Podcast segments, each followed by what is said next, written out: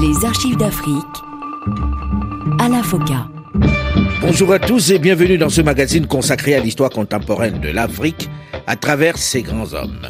Nul n'a le droit d'effacer une page de l'histoire d'un peuple, car un peuple sans histoire est un monde sans âme.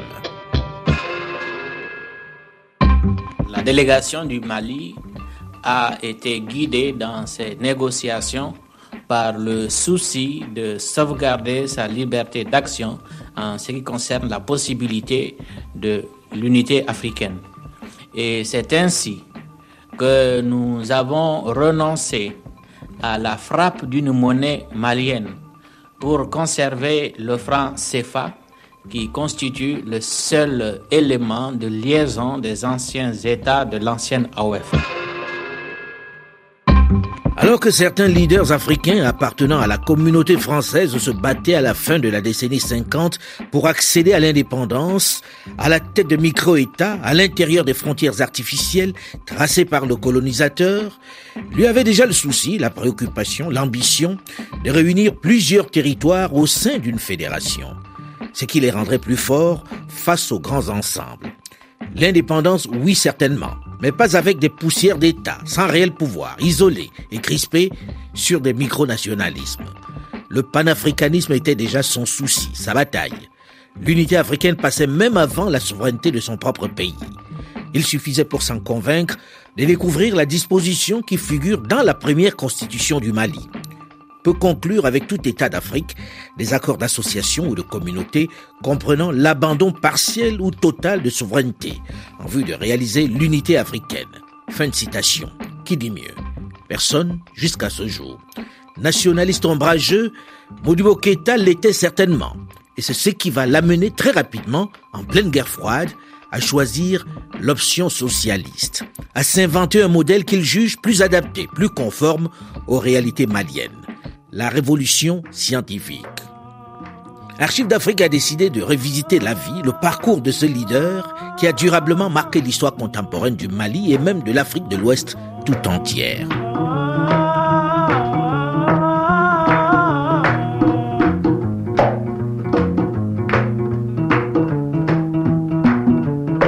Le Conseil du gouvernement du Soudan est transformé en gouvernement provisoire de la République.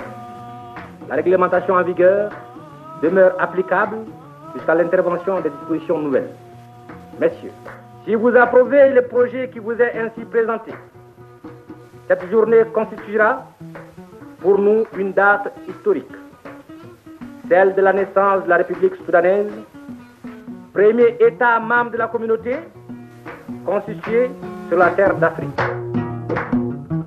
Ce projet de la naissance de la République soudanaise premier État de la communauté constituée sur la terre d'Afrique, naît seulement deux mois après le succès massif du oui au référendum pour la communauté organisé à l'initiative du général de Gaulle.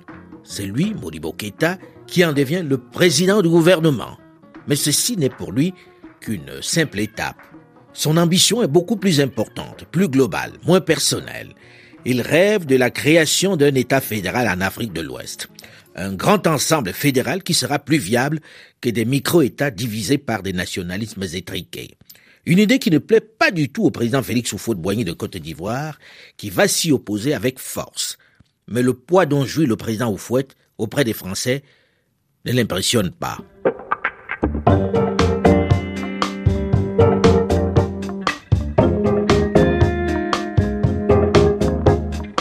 Modibo Keita, le fils d'un commis expéditionnaire principal d'Aba Keita et de Kamara, naît à Bamako, seule ville de ce qui était encore le Soudan français, en juin 1915, dans une famille musulmane d'origine malinké. Le jeune homme va connaître les salles de classe surpeuplées de l'école primaire de Bamako avant d'entrer en 1931 à l'école Terrasson de Fougères qui va devenir par la suite le lycée Askia Mohamed. 1er avril 1936, alors élève à la célèbre et prestigieuse école normale William Ponty de l'île de Gorée au Sénégal, il va sauver de la noyade un certain Émile Derlin Zinsou, celui qui deviendra plus tard, en 1967, le président du Dahomey. Quelques mois après ce petit exploit, il sort major de sa promotion. L'observation de ses professeurs est simple. Instituteur d'élite, très intelligent, mais anti-français. agitateur de haute classe à surveiller de près. Fin de citation.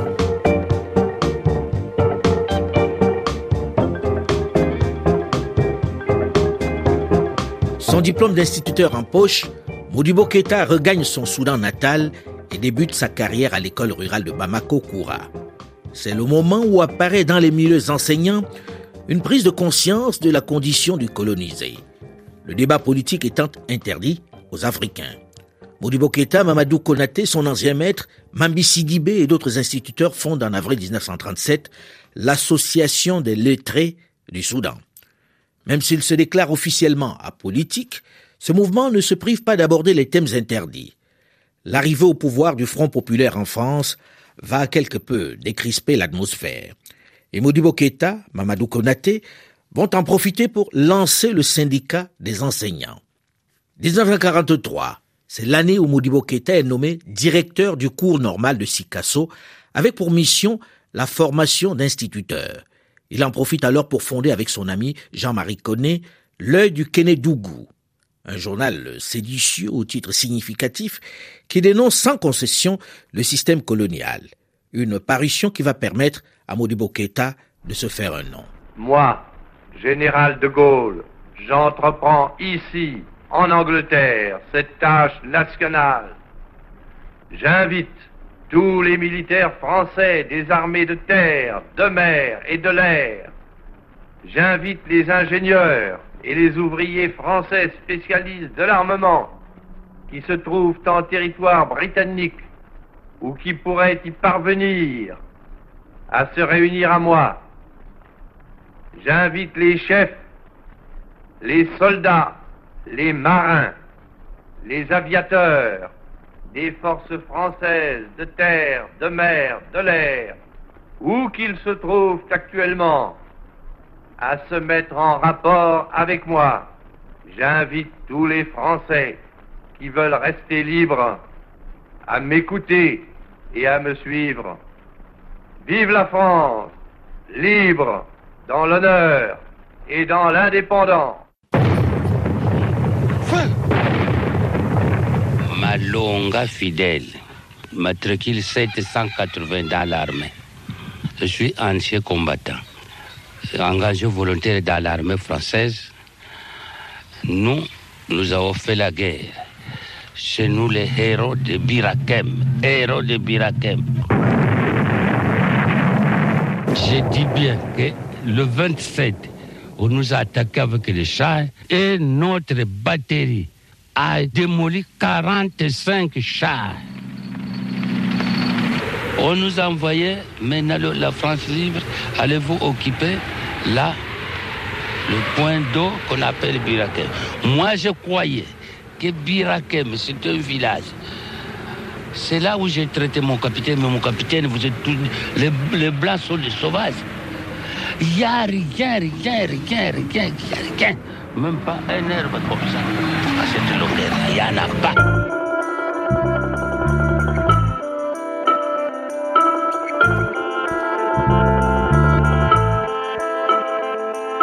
Après la Seconde Guerre mondiale, à laquelle les Africains ont très activement participé, se sont battus sur tous les fronts, la métropole est un peu contrainte d'apporter quelques changements, quelques améliorations dans le traitement et le statut des territoires, les colonies. Modibo Keita va profiter de cette ouverture, de cette brèche, pour entrer en politique. Le 21 octobre 1945, il est candidat aux législatives. Une première participation qui se solde par un échec puisqu'il est largement battu par Phili Dabo Sissoko, qui à cette époque domine la scène politique soudanaise. Il est troisième derrière Mamadou Konaté. Après la tenue à Bamako du Congrès constitutif du Rassemblement démocratique africain, le RDA, les hommes politiques soudanais, exception faite de Phili Dabo Sissoko, vont fonder l'Union soudanaise, la section locale du RDA présidée par Mamadou Konaté. En janvier 1947, Modibo Keita en devient le secrétaire général. Nous avons donc demandé à ce que nous soyons appuyés par un grand mouvement africain, un grand mouvement populaire qui pourrait soutenir notre action au Parlement français. Donc nous aurons un mouvement populaire en Afrique, indépendant de toute formation politique métropolitaine, Soulignons cela. Et dont les élus seront autorisés pour plus d'efficacité de leur action à s'inscrire dans telle ou telle formation politique française. Voilà les raisons qui ont motivé la création du RDA, le Rassemblement démocratique africain. Dans son fief de Sikasso, Modibo Keita saisit toutes les opportunités, toutes les occasions pour défendre les droits des populations. Il va même jusqu'à adresser une lettre au ministre de la France d'Outre-mer pour dénoncer le régime esclavagiste instauré dans le cercle de Sikasso par l'administrateur Rocher. Cette lettre va lui valoir quelques mois plus tard de se retrouver en prison pour six mois. Professeur Amadou Traoré, vous étiez un de ses proches à cette époque-là. Quelle était la raison invoquée pour l'incarcérer à la prison de la santé? Quel était le chef d'accusation retenu contre lui? C'était à la suite d'articles parus au sujet de la répression qui sévissait à Sikasso et au cours de laquelle répression il avait pris fait et cause pour les paysans. En 1946, lorsque l'Union soudanaise RDA a été créée, il y avait encore les séquelles de l'indigénat et le pouvoir des chefs de canton, ce qui fait que des abus étaient courants dans les villages et Modibo Keita euh, se faisait le défenseur de tous les paysans qui se réclamaient de l'Union soudanaise RDA. Alors c'est à la suite de ses activités à ce niveau-là qu'il a été inculpé de provocation, etc., etc. et il a été euh, poursuivi. Donc, euh, on a choisi de l'envoyer comme secrétaire du député Mamadou Konaté à Paris. C'est pourquoi la poursuite qui avait été intentée contre lui au Soudan français eh bien, a été exécutée à Paris par son arrestation.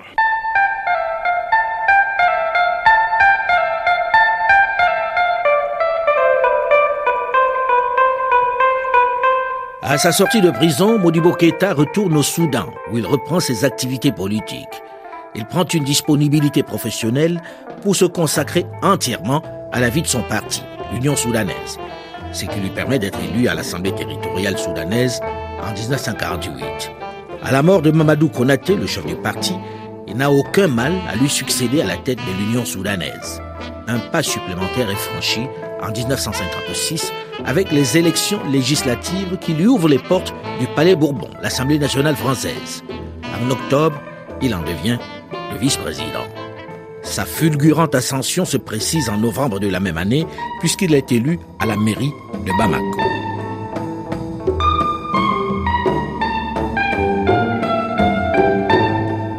« 1957, Modibo Keita entre dans le gouvernement français.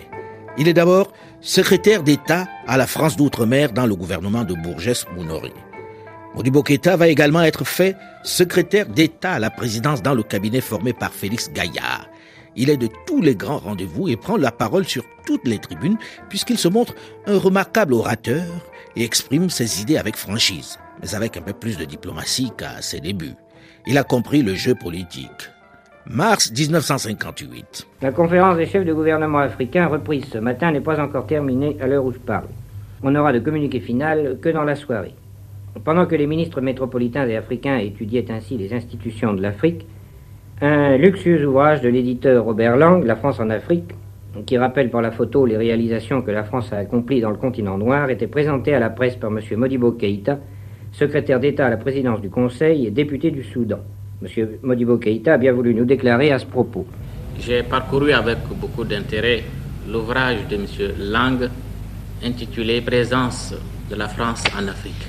Cet ouvrage présente une caractéristique m'a frappé, c'est qu'elle ménage la susceptibilité quelque peu chatouilleuse des Africains. En effet, dans certains ouvrages de même genre, nous étions habitués à voir sur une page les misères en Afrique et sur la page suivante les belles réalisations de la France. Je langue au contraire, dans le souci de montrer l'œuvre de la France non seulement en Afrique, mais dans le monde entier, s'est penché davantage sur le caractère scientifique et culturel de l'œuvre de la France. 1958. il souffle comme un vent de sédition une poussée nationaliste dans les territoires, dans les colonies françaises, notamment en Algérie, en Asie et dans quelques régions du sud du Sahara. La Seconde Guerre mondiale à laquelle beaucoup d'Africains ont participé a fait tomber certains complexes et le désir de liberté, d'indépendance s'exprime de plus en plus ça et là. Oumniobé, le grand nationaliste camerounais persécuté par les autorités coloniales, exprime les revendications autonomistes de son peuple à la tribune des Nations Unies. L'UPC a demandé à intervenir sur trois questions. La réunification immédiate du Cameroun, la constitution d'un conseil de gouvernement et d'une assemblée avec des pouvoirs législatifs. Et enfin, la fixation d'un délai pour le droit de l'indépendance au peuple camerounais. Modibo Keita, secrétaire d'État dans le gouvernement de Bourges Mounori, en France, n'est pas à ce moment-là pour l'indépendance. Il préfère l'interdépendance. Il estime que le nationalisme étroit est dangereux et illusoire et qu'il faut rester dans les grands ensembles. Nous savons qu'à l'heure actuelle, dans certaines régions de l'Afrique, d'autres anciennes colonies ont été élevées au niveau d'États indépendants. Nous savons que l'indépendance eh bien, est un mot qui fouette la dignité ou l'amour-propre d'un pays colonisé. Nous savons également que c'est une formule tentante, mais nous, Africains, qui savons que dans ce siècle de l'interdépendance, où même les pays les plus évolués, qui ont tous les attributs de la souveraineté, sont obligés de faire abandon d'une partie de cette souveraineté pour s'imbriquer dans un ensemble, nous avons compris que ce serait un retard de notre part, un recul dans l'évolution de l'histoire que de nous attarder au stade du nationalisme étroit qui trouve sa formulation dans une indépendance quelquefois illusoire.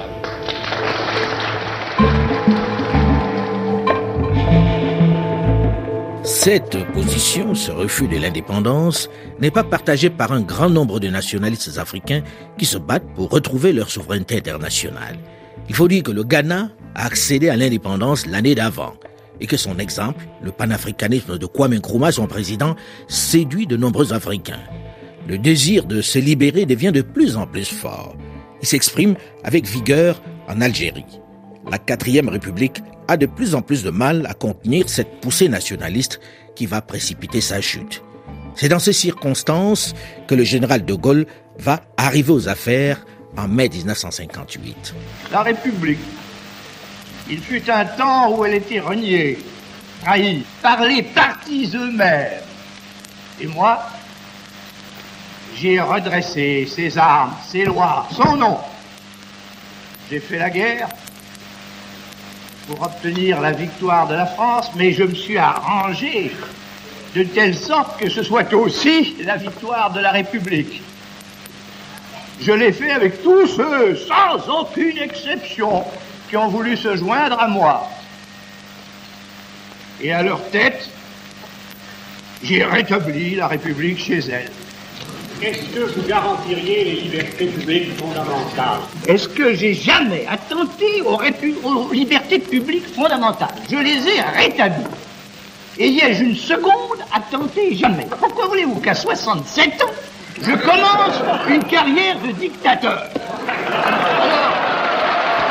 Même si ce retour du général de Gaulle aux affaires en France paraît bien lointain, il va marquer un tournant dans l'histoire de l'évolution des peuples colonisés.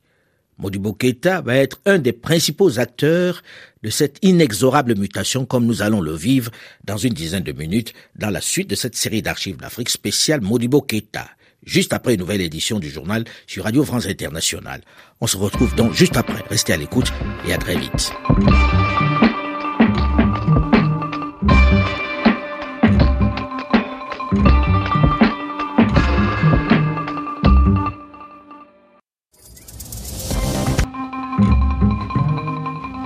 Les archives d'Afrique à la FOCA.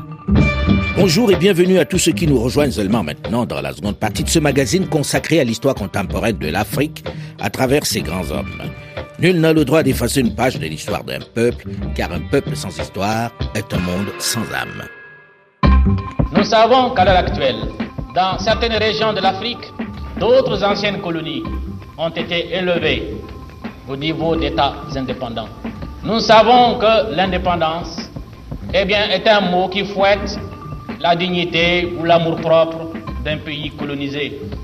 Nous savons également que c'est une formule tentante, mais nous, Africains, qui savons que dans ce siècle de l'interdépendance, où même les pays les plus évolués, qui ont tous les attributs de la souveraineté, sont obligés de faire abandon d'une partie de cette souveraineté pour s'imbriquer dans un ensemble, nous avons compris que ce serait un retard de notre part, un recul dans l'évolution de l'histoire que de nous attarder au stade du nationalisme étroit qui trouve sa formulation dans une indépendance quelquefois illusoire. Le jeune nationaliste ombrageux des années 40 a manifestement pris de la bouteille. Après être passé par la case prison, Modibo Keïta, désormais secrétaire d'État dans le gouvernement Bourges Monori, est en cette fin de la décennie 50 où les nationalistes réclament presque partout leur accession à la souveraineté internationale, plutôt mesurée.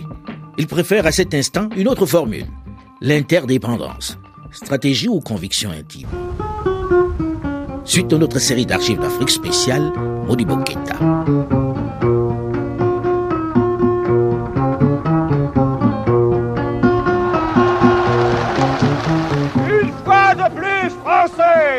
au rendez-vous de la République et au rendez-vous de l'histoire. Vous allez entendre le général de Gaulle. C'est dans la légalité que moi-même et mon gouvernement avons assumé, avons assumé le mandat exceptionnel d'établir un projet de constitution nouvelle et de le soumettre à la décision du peuple. De tout mon cœur, au nom de la France, je vous demande de répondre oui.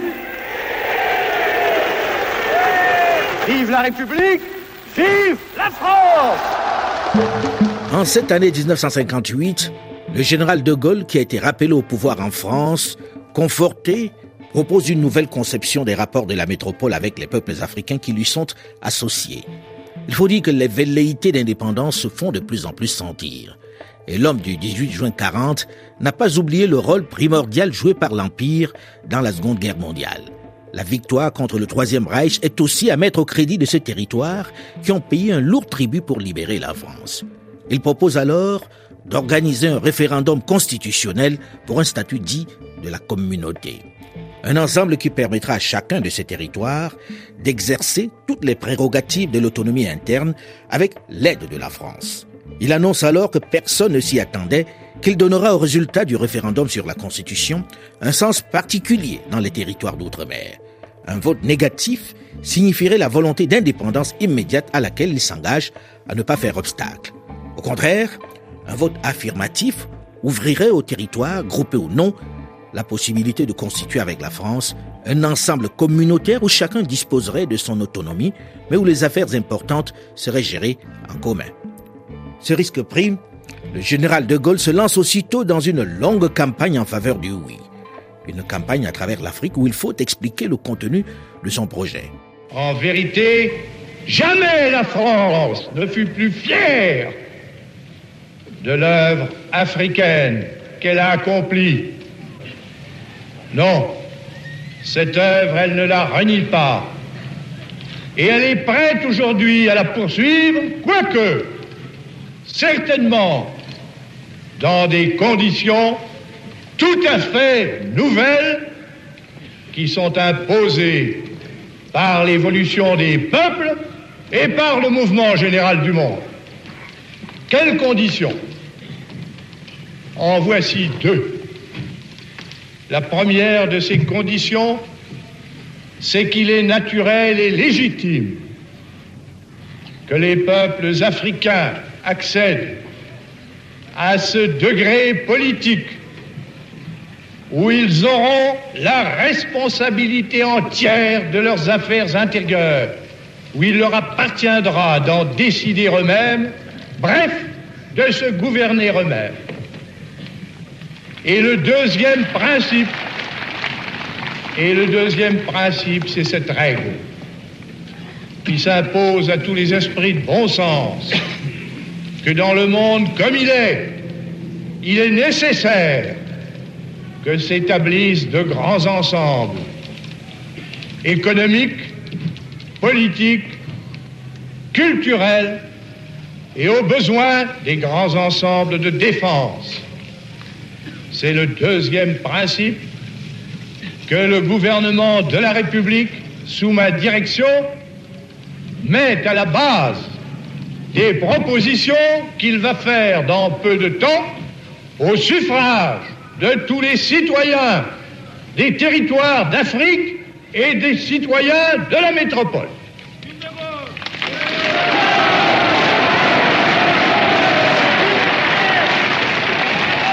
Quelle proposition Quelle proposition Quel est le projet qui va être soumis au choix libre et conscient de tous c'est celui de la communauté.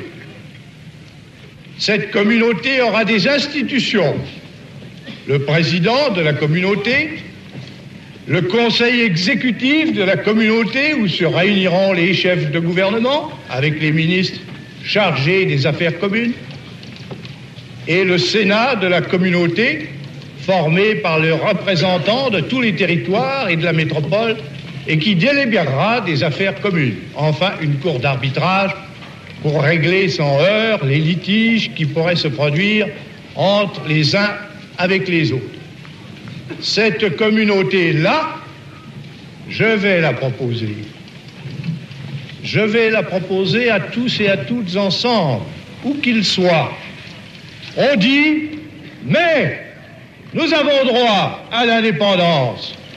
Mais certainement oui. D'ailleurs, l'indépendance, quiconque la voudra, il pourra la prendre aussitôt. C'est donc une tournée sans grande surprise qui se prépare pour le général de Gaulle, du moins jusqu'en Guinée où l'attend le bouillant Sékou Touré. Il n'y a pas de dignité sans liberté. Nous préférons la pauvreté dans la liberté à la richesse dans l'esclavage. Notre cœur, notre raison, en plus de nos intérêts les plus évidents, nous pouvons choisir sans hésitation l'interdépendance et la liberté dans cette union plutôt que de nous définir sans la France et contre la France. Piqué au vif, le général qui ne s'attendait pas à un tel accueil réagit avec la même violence. Cette communauté, la France la propose. Personne n'est tenu d'y adhérer. On a parlé d'indépendance. Je dis ici plus haut encore qu'ailleurs que l'indépendance est à la disposition de la Guinée. Elle peut la prendre le 28 septembre en disant non à la proposition qui lui est faite.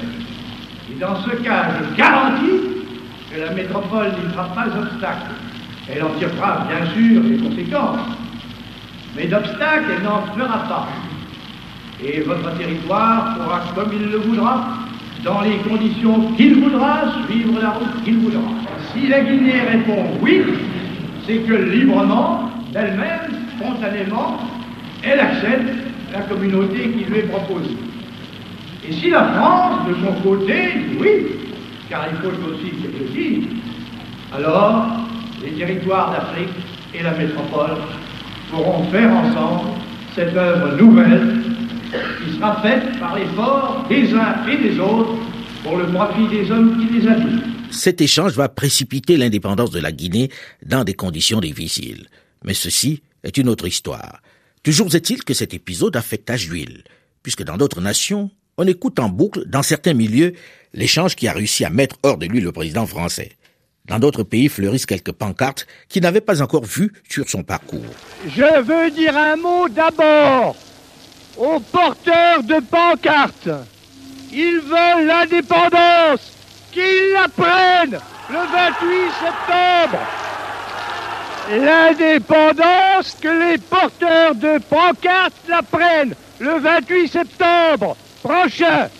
Mais s'ils ne la prennent pas, alors qu'ils fassent ce que la France leur offre, la communauté franco-africaine. Qu'ils la fassent en toute indépendance de l'Afrique et de la France. Qu'ils la fassent avec moi, qu'ils la fassent pour le meilleur et pour le pire. Qu'ils la fassent dans les conditions que j'ai évoquées d'une manière précise, en particulier l'autre jour à Brazzaville, et dont je n'admets pas qu'on paraisse douter de leur précision ni de leur sincérité. Nous sommes à l'époque des ensembles. Nous ne sommes pas à l'époque des démagogues. Qu'ils s'en aillent, les démagogues, là où on les attend. J'ai dit ce que j'avais à dire. Je l'ai dit à Dakar comme ailleurs. Je salue Dakar et le Sénégal depuis 300 ans, liés à la France et réciproquement. Je salue l'Afrique, l'Afrique qui est libre, l'Afrique pour la liberté de laquelle l'homme qui vous parle a fait tout ce qu'il a pu et est prêt à continuer de le faire.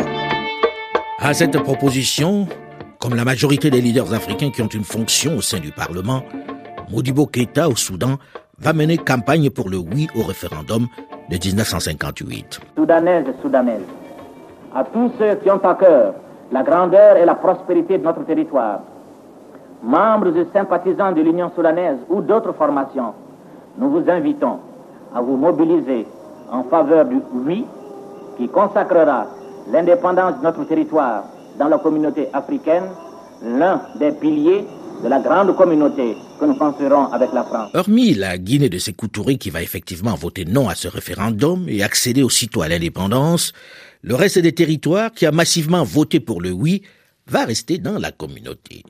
Et deux mois plus tard, au mois d'octobre 1958, la République soudanaise est proclamée et Modibo Keita, qui a fait campagne à travers le pays pour le oui, est choisi pour diriger la présidence du gouvernement. Le Conseil du gouvernement du Soudan est transformé en gouvernement provisoire de la République.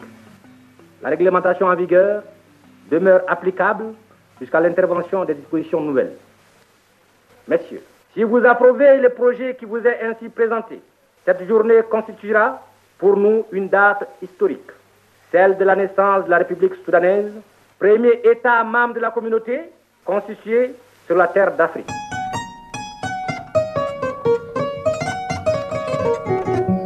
Proclamation de la République soudanaise n'est qu'une étape pour Modibo Keita, le nouveau président du gouvernement. Son ambition est la création d'un État fédéral en Afrique occidentale française. Projet combattu par le président Félix Houphouët-Boigny de Côte d'Ivoire. Pierre Mesmer, ancien Premier ministre français. La principale difficulté que, je dois dire, les hommes politiques africains, mais aussi le gouvernement français, a rencontré dans ces deux années qui ont précédé l'indépendance, ça a été ce grand débat sur euh, la fédération ou non. Fallait-il euh, maintenir la fédération de l'Afrique occidentale française comme un État unique ou fallait-il au contraire que chaque territoire devienne indépendant? Il y avait là un, débat très sérieux, très grave, qui divisait énormément les Africains. Félix Houphouët, par exemple, était très hostile à la fédération et il voulait absolument que la Côte d'Ivoire devienne indépendante seule. Alors au contraire, Modibo Keïta et à l'époque Léopold Senghor étaient favorables, eux, à la fédération. Et le poids dont jouit Félix Houphouët-Boigny auprès des Français ne le décourage pas. Modibo décide de mener une longue campagne pour convaincre les Africains du bien fondé de cette idée de fédération. Le gouvernement général de l'Afrique occidentale française est créé par un décret de 1895. Il a rapproché l'homme de la forêt de celui de la savane, celui de la côte de l'habitant des terres intérieures. Il a créé un ensemble de liens économiques et humains Malgré 64 ans de brassage, le Sénégalais est parfois considéré comme un étranger lorsqu'il franchit les limites de son territoire. L'Ivoirien ne se sent pas souvent à l'aise lorsqu'il a quitté l'ombre des épaisses frondaisons de la forêt. Au moment où l'on dénonce le nationalisme comme dépassé dans ce siècle de l'internationalisme, où l'isolement est mortel aussi bien pour les vieux pays que pour les jeunes, où les appels à l'union fraternelle des peuples sont démentis tragiquement par les événements, devons-nous donc choisir ce moment pour exacerber les particularismes locaux, multiplier les causes de friction et d'incidents, nier à l'Ivoirien, aux Soudanais, aux Mauritaniens, aux Dahoméens, aux Sénégalais, aux Nigériens, aux Voltaïques, droit d'établissement, droit de vie parce qu'il n'est plus dans les limites de son pays d'origine? Non, mille fois non. Il faut que par notre seule volonté, notre seule action d'Africains ne souffrant d'aucun complexe, nous donnions corps et vie à ce que le régime colonial a édifié et qui a accéléré notre prise de conscience africaine, la Fédération d'Awek. La confiance que vous venez de me témoigner, l'autorité dont vous venez de m'investir seront sans réserve au service de l'unité africaine. Au cours de cette année 1958, une nouvelle crise éclate au sein du Rassemblement démocratique africain, le RDA, entre les fédéralistes et les antifédéralistes. Et c'est dans ce contexte que s'organise une conférence à Bamako dite des fédéralistes. Elle réunit quatre États, le Soudan, le Dahomey, la Haute-Volta et le Sénégal. Le but est de créer les modalités de la naissance d'une fédération regroupant les quatre États. Le 17 janvier 1959, les quatre nations proclament à Dakar la création d'un État fédéral. Elles le baptisent Fédération du Mali. L'Afrique consciente, celle qui évolue parce qu'elle a de nouvelles perspectives, celle qui veut avoir sa personnalité propre, peut jouer un rôle déterminant dans la lutte gigantesque entre les forces de destruction et celles de paix, soucieuse de la libération de l'homme, de la faim et de la maladie, notre Afrique, pacifique et humaine, contre vents et marées, mobilisera toutes ses ressources pour réaliser son unité, garante de la cohésion de la communauté. Sous le poids de la Côte d'Ivoire, qui est important, le Dahomey et la Haute-Volta ne tardent pas à se retirer de la jeune fédération. Restés seuls, le Soudan et le Sénégal mettent en place les institutions qui vont régir leur fédération. Le parti de la Fédération africaine, l'Assemblée et le gouvernement. Modibo Keïta reste le président du gouvernement fédéral du Mali, secondé par Mamadou Dia, tandis que Léopold Sédar Senghor est président de l'Assemblée fédérale. Ce mélange explosif et hétéroclite va-t-il tenir? Cette fédération du Mali va-t-elle résister à ces personnalités si fortes et si ambitieuses? Rien n'est moins sûr. On en parle la semaine prochaine. Mais en attendant, vous pouvez d'ores et déjà réécouter cette émission en podcast sur le site du RFI ou sur le site archivedafrique.com ou tout simplement sur votre téléphone portable en téléchargeant gratuitement l'application Archives d'Afrique sur Google Play ou sur iOS.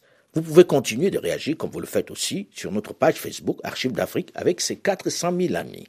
J'en profite pour vous mettre en garde contre les fausses pages Facebook, les comptes Twitter, les comptes LinkedIn à mon nom qui se multiplient. Ils sont tous faux. À mon nom, je n'ai ni compte Facebook, ni compte Twitter, ni LinkedIn. Le seul endroit, autre que RFI et France 24 où je m'exprime, est ma chaîne YouTube Alain Foucault officiel. Delphine Michaud, Louis Raoul et Alain Foucault, nous vous donnons quant à nous rendez-vous la semaine prochaine, même heure, même fréquence.